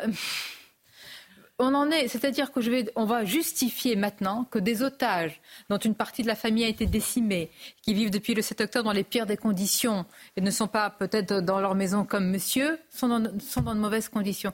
Je veux dire, mais jusqu'où il faut arriver dans ce monde? Là aussi, ça. Moi, parfois les bras m'en tombent, il y a des réactions, je me dis, c'est pas possible que des gens osent écrire ça. On- Par on- décence humaine, Ouais. quel que soit, euh, on s'en fiche des camps, hein, par décence humaine. Ils Non, n'ont mais- pas de femmes, d'enfants, de mères, de grands, je ne sais pas. Au vu sont... de, de, de, de ce qui s'est passé le 7 octobre, on peut nous concéder que le Hamas n'est potentiellement pas la meilleure ah. des nounous pour des enfants. Non, mais c'est délirant de le voir l'expliquer. Fait, vraiment, je vous assure, hein, parfois c'est. Le seul retour qu'on a, c'est les quatre otages qui ont été libérés euh, euh, le 20 octobre euh, qui étaient quatre femmes, deux américaines, deux israéliennes, qui ont témoigné du fait qu'elles étaient traitées correctement. Mais est-ce que c'est la réalité Est-ce que la réalité On ne sait rien. En tout cas, c'est le seul témoignage qu'on a eu d'otages libérés. Alors, euh, on va parler, puisqu'on va être sur le. C'est important, pardon. Je, je le dis parce que c'est important pour les familles incapable du principe que les otages sont bien, sont bien traités.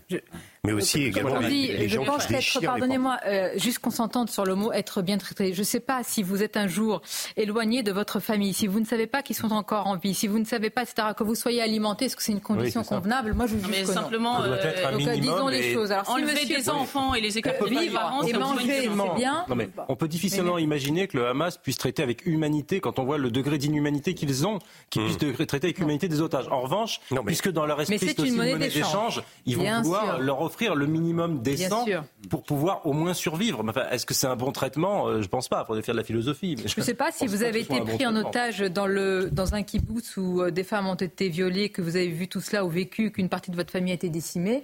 Est-ce que vous vivez la, prise d'otage comme étant un moment euh, avec des conditions convenables? C'est une vraie question.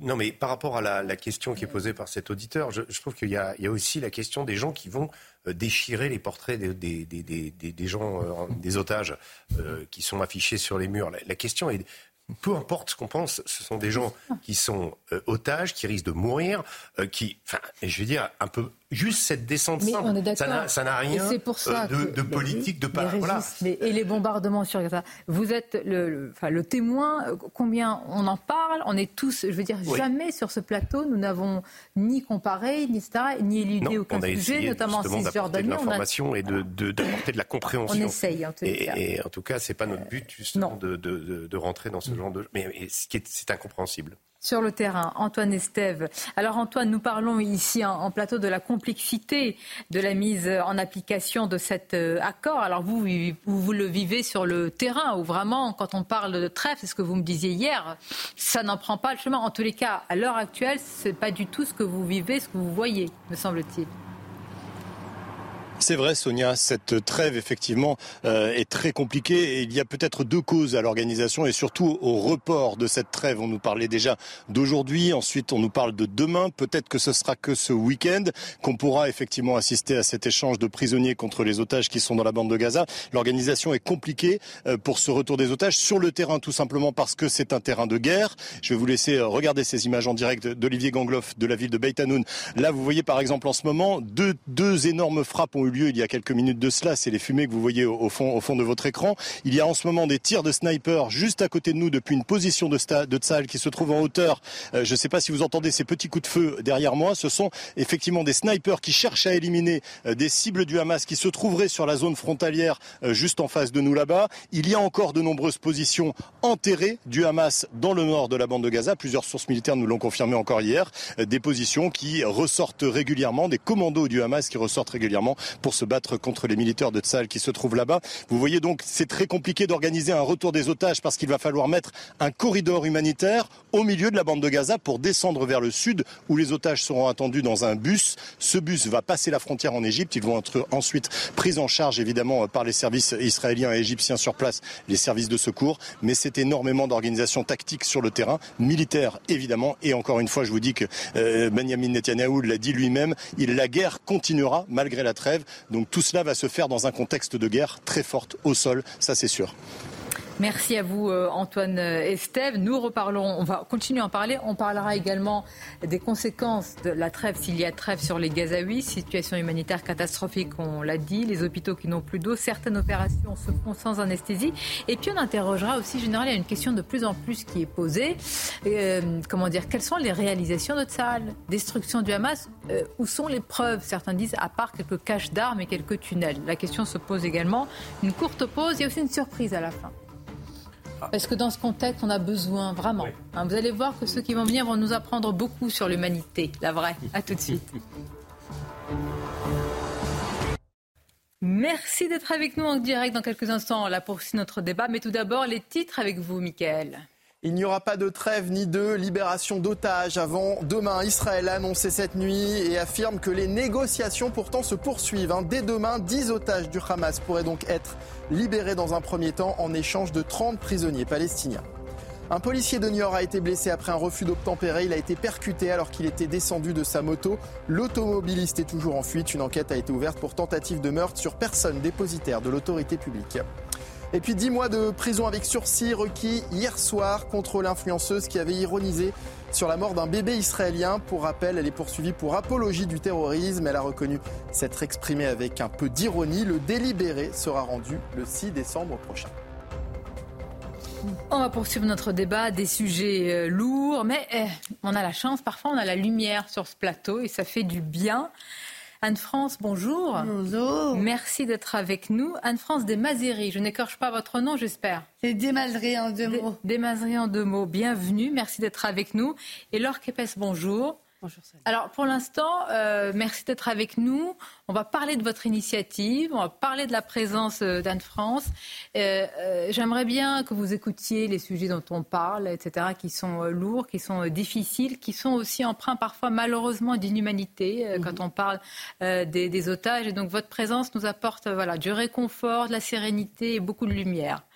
Avant euh, d'en venir euh, à ce café joyeux qui porte très bien son nom, malheureusement l'actualité, euh, ce sont toujours cet accord qui tarde sur la libération des, otages sur le front de la guerre. Et je vous le disais tout à l'heure, je voudrais qu'on évoque ce qu'a dit Vladimir Poutine, général Régis Le Sommier, et, vous tous. Je trouvais intéressant aussi qu'on écoute un petit peu ce qui se dit en dehors de, de l'Occident, où depuis quelques jours, c'est Joe Biden, évidemment, et les leaders européens. Vladimir Poutine au sujet de Gaza, écoutons-le. Je comprends que cette guerre avec l'Ukraine et la mort de personnes peuvent choquer. Mais qu'en est-il du coup d'État sanglant en Ukraine en 2014, qui a été suivi par la guerre du régime de Kiev contre son propre peuple au Donbass. N'est-ce pas choquant? Qu'en est-il de l'élimination de civils en Palestine, à Gaza? N'est-ce pas choquant? Qu'en est-il des chirurgiens qui doivent opérer des enfants, utiliser des scalpels sur des corps d'enfants sans anesthésie? N'est-ce pas choquant? Général Clermont, je vais vous laisser réagir. Bon, évidemment, on ne peut pas oublier ce qui, il faut surtout pas oublier ce qui est en cours en Ukraine. Donc, euh, bon, la leçon est un peu difficile à, avaler. Malgré tout, l'avertissement est réel. Il y a un dicton de la langue française qui dit euh, c'est l'hôpital qui se moque de la charité. Euh, puisqu'on sait très bien que euh, Poutine, par exemple, rappelle euh, le respect du droit international, mais agresser un pays souverain, c'est pas vraiment respecter le droit international. Donc effectivement, il se, délecte de la situation. Cette situation arrange la Russie.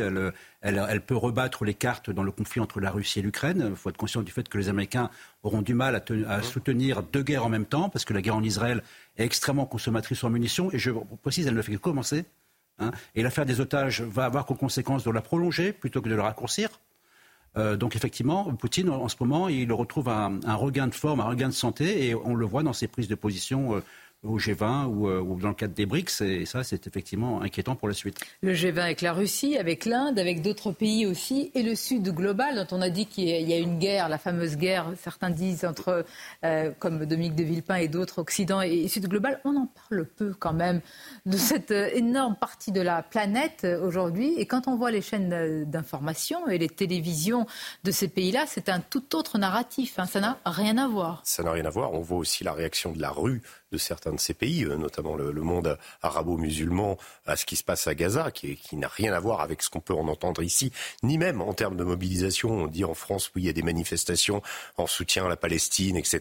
Il y en a eu en Angleterre, euh, qui ont été importantes, mais euh, rien à voir avec ce qu'on peut avoir au Pakistan ou dans d'autres pays dans, dans, ce monde-là. et ce qu'il faut voir dans ces mots, c'est que Vladimir Poutine, ça ne s'adresse pas du tout à nous. Hein. il, a, il, a, il est au G20, il a le, son, son homologue maudit l'Indien en face de lui. il a, voilà, il s'adresse pas à l'Occident. Il s'adresse à cette partie du monde qui est en phase de désoccidentalisation précisément. Et donc, ce qui, se passe aujourd'hui, et dans et derrière les tractations vis-à-vis des otages, parce que ça, on n'en a pas parlé non plus. Il y a la question, on a dit, les Américains sont à la manœuvre. Mais pourquoi les Américains sont à la manœuvre? Parce que c'est le grand retour des Américains au Proche-Orient. Les Américains ont un impératif de protéger mm. leur allié israélien, mais de montrer aussi qu'ils sont toujours à la manœuvre face à une autre partie du monde dans la, qui est en train de se recomposer autour de la Russie, autour du Brésil, autour de l'Inde, autour de la Chine évidemment. Et euh, il y a un affrontement global qui est en train de se produire. Vous savez, euh, en ce moment en Méditerranée, on croise beaucoup de navires de beaucoup de, de, nationalités différentes. Mais même les Chinois ont envoyé des navires. Donc aujourd'hui, si vous voulez, euh, voilà, quand Poutine s'adresse, évidemment, il veut, il veut faire oublier euh, sa guerre en Ukraine. Évidemment, il parle des conséquences humanitaires sur Gaza parce qu'il sait que ça va avoir un, un, écho extrêmement favorable. Le retour des États-Unis qui ne sont pas vraiment partis, mais vous. Oui, enfin, si. oui, vous avez raison, ils sont désengagés. Ils sont partis d'Irak. Oui, mais alors est-ce qu'ils peuvent regarder vers le Proche-Orient, regarder vers la ah, Chine et regarder vers l'Ukraine en même la temps position, américaine est extrêmement, la position américaine est extrêmement compliquée. Quand on va vers un affrontement, pour le moment, on l'espère, qui, qui ne débouchera pas euh, par une guerre avec la Chine, euh, ils ont euh, Gaza sur, le, sur les bras, ils ont l'Ukraine sur les bras. On voit déjà que, en parlant des munitions, environ 30% des munitions que les Américains fournissaient en Ukraine vont aller en Israël. Donc ça fait une déperdition pour cette guerre. et forcément, il va falloir faire un choix. Absolument. Enfin, toute la stratégie américaine doit être euh, lue à, l'aune de sa rivalité avec la Chine et d'un conflit qui sera peut-être évité, mais dans tous les cas auquel il se prépare et un conflit qui est euh, dans les années qui viennent. Donc l'armée américaine remonte en puissance, comme les armées européennes remontent en puissance. À leur niveau, l'armée américaine a également baissé la garde, est obligée de se, de se remobiliser, de relancer son industrie pour être capable de tenir le choc contre la Chine si ce choc doit se produire. Bien, je voudrais qu'on revienne un instant sur les suites de ce qui s'est passé à, Crépol, du drame et de l'attaque de Crépol. Pourquoi? Parce que je vous le disais, nous avons, et c'est les premières réactions euh, des conseils, des avocats de ces personnes interpellées. C'est intéressant aussi l'autre version pour voir ce qui va se passer, parce que ça va être aussi édifiant de voir comment la justice va se saisir de tout cela. Écoutons cet avocat qui défend ou qui représente l'un des individus interpellés. Il y est allé avec euh, un ami euh, ce soir-là. Euh, il n'y a pas de, de, groupe plus important en ce qui le concerne. Il est rentré dans, le, dans la salle des fêtes et après il y a eu une altercation et du coup il y a eu des premiers coups qu'il a reçus et après il s'est défendu et il est parti. Voilà. Pour l'instant on en est là. On est sur une personne qui a voulu se présenter spontanément à la gendarmerie pour dire qu'il était présent sur place et qu'il avait reçu un coup, qu'il en avait peut-être donné en réponse pour, pour partir et, et puis le reste, euh, ce sera les explications qu'il donnera euh, aux enquêteurs. Bon, l'enquête se poursuit. Si on entend, si on écoute cet avocat, c'est euh, banal. Oui, voilà. Une fête de balle. Enfin bon, l'avocat, il est dans euh, son rôle de conseil auprès de son client. Il va pour minimiser les faits, il va essayer de nous montrer, de nous prouver, euh, si tant est que ce soit prouvable, qu'il ne s'agit pas d'une attaque en bande, qu'elle n'a pas été préméditée, que ces gens-là se promenaient avec des couteaux de 25 cm par hasard, que les témoins qui ont vu un certain nombre d'objets contondants prévus à cet effet, bon, ils étaient là aussi, peut-être qu'ils les ont trouvés par terre par hasard. Enfin, il va essayer effectivement euh, de minimiser les actions de son client. Mais j'espère que euh, on fera toute la lumière sur cette affaire et que les magistrats aussi arriveront à identifier les causes profondes et, véritablement faire écho. On en parlait tout à l'heure. C'est un gros travail, ça on ne se rend pas compte, mais de témoignages, de, de, recouper ben, ce qui s'est passé tout au long de cette soirée. de la presse écrite ont fait du bon travail puisqu'ils ont recensé des dizaines de témoignages qui, à en croire ces témoins, on n'a pas raison de ne pas les croire, euh, concourent tous sur des versions assez, assez similaires sur le profil des agresseurs, sur leur nombre, sur euh, leurs attitudes et sur les mots qu'ils ont prononcés. Donc euh, tous ces faisceaux d'indices concordants, j'espère, vont orienter un peu le procureur dans son travail. Bien. Quelle actualité et c'est comme ça depuis, évidemment, euh, je vais dire depuis toujours, mais là, c'est vrai que nous avons un contexte vraiment inflammable. Et ça fait du bien de vous recevoir, je le disais tout à l'heure, mesdames. Alors, Anne-France, tout va bien? Tu te sens bien? Tout va bien, oui, je me sens bien sur le plateau. Ben oui. Ah, euh, tu te sens à l'aise sur un, sur un plateau, oui Oui, je me sens à l'aise. Bien. Malgré l'actualité lourde, parfois tragique dont nous parlons Oui. Bon, bah écoute, tu as un rayon de, soleil sur ce plateau et je parle du soleil parce que je vois la couleur de, ta, de ton magnifique bandana, de ton écharpe où il est écrit caféjoyeux.com. Est-ce que tu peux nous expliquer, vous pouvez nous expliquer euh, le Café Joyeux, quel est son but, son initiative et puis comment tu y participes? Le but, c'est qu'on fait le service, la préparation de commandes et la caisse et, euh, et de la cuisine, bien sûr, pour être polyvalente. Donc, euh, c'est un restaurant. Oui. Et c'est nous qui accueillons euh, les convives euh, en, dehors. Ah et il y a des touristes qui viennent, il y a d'autres convives qui viennent. Et c'est nous qui sommes avec notre cœur joyeux. Je crois que ça va devenir notre cantine. je crois que ça va devenir notre restaurant préféré. On en cherchait justement. Moi, je, finis l'émission à 14h, ce serait parfait. Est-ce qu'il y en a beaucoup, euh, justement, lors des, cafés euh, joyeux? Comment ça se passe? Depuis aujourd'hui, il y en a 17. Euh, et c'est une belle aventure qui a commencé il y a bientôt 6 ans sur une idée de Yann et Lidine Bucaille, qui ont une idée un petit peu folle. Ils ne connaissaient rien à la restauration, rien au handicap. Ils se sont dit, tiens, si on ouvrait des cafés-restaurants en centre-ville, pour employer en CDI euh, des personnes comme Anne-France qui sont en situation de handicap mental et cognitif. Donc aujourd'hui, ce sont 17 cafés, 154 personnes, 154 euh, équipiers embauchés en CDI euh, en France et, en Europe que nous employons. Et comme le disait Anne-France, vous avez pu voir, on mise sur la polyvalence. Donc nos équipiers sont formés aussi par notre centre de formation d'apprentis joyeux Anne-France, tu pourras peut-être en, parler, mais effectivement, euh, euh, les équipiers sont aussi bien à la caisse, au service, euh, en cuisine.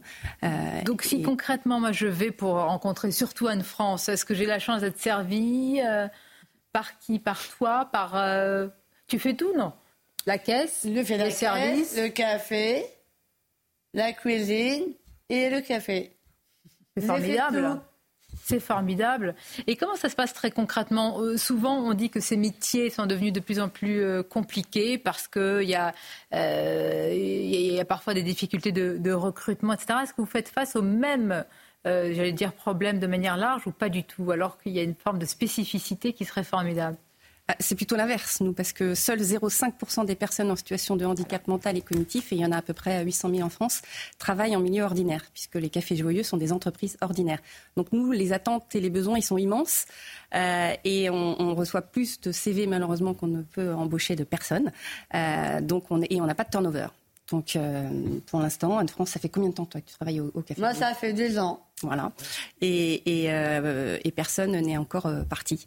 Donc, euh, bah, ça risque pas. Vous allez avoir euh, comment euh, comment dire C'est évidemment le travail, c'est l'une des meilleures armes de armes dans le bon sens pour créer du lien, pour être intégré de manière générale. L'avant et l'après, ça a été. Il y, a eu quelque chose qui s'est passé pour toi, Anne France, et déjà bah, ce travail a apporté plus qu'un travail?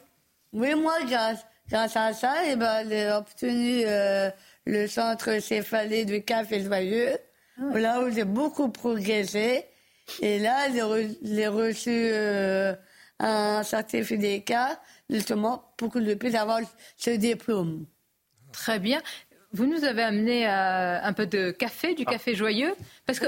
Mais c'est comment dire Vous le, c'est votre propre café en plus? Notre propre café. Oui. Oui. Mais... C'est bon, beau, vrai. Ah bah, elle a tout dit. ça, résume quelqu'un, euh, non? Ça te résume toi, me semble-t-il, aussi. Tout ce qu'on fait au Café Le, c'est de... C'est très, c'est très bon et c'est beau à voir. Hmm. Et à entendre. Et à entendre. mais grâce beaucoup, évidemment. Qui, le, vous nous avez dit, qui, a, qui est à l'origine de cette initiative et comment aujourd'hui faire en sorte que ça, se, ça essaime un peu plus en France et peut-être même ailleurs dans le, dans le monde? Alors, comment aider? Alors, pour le dire plus concrètement. si vous buvez du café joyeux, vous nous aidez parce que euh, nos cafés-restaurants, la promesse, c'est qu'ils soient rentables. Euh, et, euh, mais on a besoin de générosité à l'amorçage, j'en dirai un peu plus. Et on, a effectivement lancé une, une, gamme de cafés qui, elle, est une activité rentable. 100% des bénéfices soutiennent l'emploi et la formation des équipiers. Donc si vous buvez du café joyeux sur caféjoyeux.com, vous pouvez en commander ou, en trouver dans nos cafés-restaurants. ça nous aide. et ensuite, on fait appel à la générosité en amont, on va dire, puisque les cafés-restaurants ont un actionnaire unique qui est un organisme sans but lucratif. C'est un fonds de dotation euh, qui collecte des dons euh, à l'amorçage pour ouvrir les cafés. Mais après, ce sont Anne-France et tous les autres équipiers qui, grâce à leur travail, euh, font fonctionner le café pour faire en sorte qu'il marche. Je dois vous dire que quand, on nous a gentiment prévenu à, à CNews de cette initiative, d'abord tout le monde, évidemment, on s'est presque tous battus pour savoir qui allait recevoir euh, Anne-France euh, et d'autres. Et ce qui, ce qui, est formidable, et c'est vrai pour tous les autres médias, pour tout le monde, j'imagine, c'est que c'est naturel en réalité. C'est que ces initiatives, elles ont un caractère, euh, comment dire, encore unique, parce que c'est magnifique comme idée, mais je trouve que c'est naturel. c'est ça le plus important, c'est qu'on vous reçoit naturellement, que ça se passe et que c'est naturel aujourd'hui. Est-ce que c'est ça aussi, pas la banalisation, mais une forme de normalisation aussi que vous vivez, visez? Oui, puisque le cœur de notre mission, c'est le changement de regard sur le handicap que toutes ces personnes ne soient plus des personnes perçues comme étant déficientes à charge, mais qui sont capables, qui peuvent apprendre, qui peuvent progresser, qui peuvent en plus créer de la valeur, nous apporter toutes leurs compétences et aussi euh, leur joie. Donc effectivement, euh, si effectivement on peut regarder euh, Anne-France et tous les autres comme n'importe quelle autre personne, c'est effectivement notre objectif. Anne-France, quel regard euh, tu as, vous avez sur en ce moment, parce quand vous tu reçois du monde dans ce café, tu sens un petit peu l'humeur des gens, le moral aussi euh, des gens que tu reçois. Toi, je vois que tu es porté, imbibé de, de bonne humeur. Comment tu trouves les gens en ce moment? Bah, En ce moment, euh, quand ils viennent au café joyeux, ils se sentent heureux et, et joyeux, même si ça ne se voit pas mais ils sont contents de venir euh, euh, au Café Joyeux. Ils se sentent à l'aise. Euh. Bon, et si, si, demain on veut venir manger, boire un bon café là où tu te trouves, vous trouvez, quelle est l'adresse? On peut la donner? On peut le donner, oui, c'est au 144 avenue Champs-Élysées. Il va y avoir du monde demain. Hein. Rue Saint-Augustin. C'est pas que cette émission est regardée, mais il va y risque avoir du monde demain. Et aussi sur euh, la place L'Obligeois, près de, dans le quartier des Batignolles. Comment ça se passe? Oui, enfin, à Paris. Exactement. Eh ben, les Batignolles et par les deux. Oui, parce qu'après, on est à Lyon, à Tours, à Nantes, euh, Rennes. Et là, on a inauguré justement le canapus. Mais une. Ah oui, mais alors parlons-en. Parlons-en. Bon, je voulais pas que ce soit euh, auto-centré, mais c'est un peu de l'autopromo. Mais non, c'est pas ça. Qu'est-ce qui se passe à Canal Plus? Bah, On a inauguré là ce matin le nouveau Café Le Vailleux à Canapus. Ah. En fait, ça c'est fondamental parce que euh, c'est le deuxième euh, café joyeux qu'on appelle Inside. On a des cafés joyeux qu'on propose en entreprise et ça vraiment ça crée la rencontre entre les collaborateurs, les équipiers. Ça a un effet assez, un impact sur les équipiers, mais un impact sur les collaborateurs qui est assez puissant. Mais est-ce qu'on a une France aussi qui, qui... Ah, ah. Euh, non, pour l'instant, elle est sur les Champs Élysées. Bon, mais il y, aura d'autres ouvertures de cafés joyeux qui vont s'ouvrir dans le huitième. Il y a Alexandra, il y a Paloma et plein d'autres qui sont euh, tout aussi joyeux. Bon, alors on invite ceux qui nous regardent à, venir évidemment parce qu'il n'y a pas que le nom, vous le portez euh, tous. évidemment, euh, la joie, la bonne humeur et la normalité, c'est très très important aussi. Merci pour ce beau cadeau, c'était un plaisir. Mais je pense que vous êtes les bienvenus tous les jours, hein. pas forcément parce qu'il y a un duodé. C'est noté, n'est-ce pas? Vous nous prévenez, pas Anne-France, elle peut taper à la porte et rentrer. Ah, bah, Merci. On vous dit à bientôt. Merci à Merci. Merci, à nos invités, Régis Sommier, Gabriel Cluzel, Général Clermont, merci. Paul Melun. Restez avec nous, évidemment, vos éditions se poursuivent. Et merci de votre fidélité pour Midi News. À bientôt.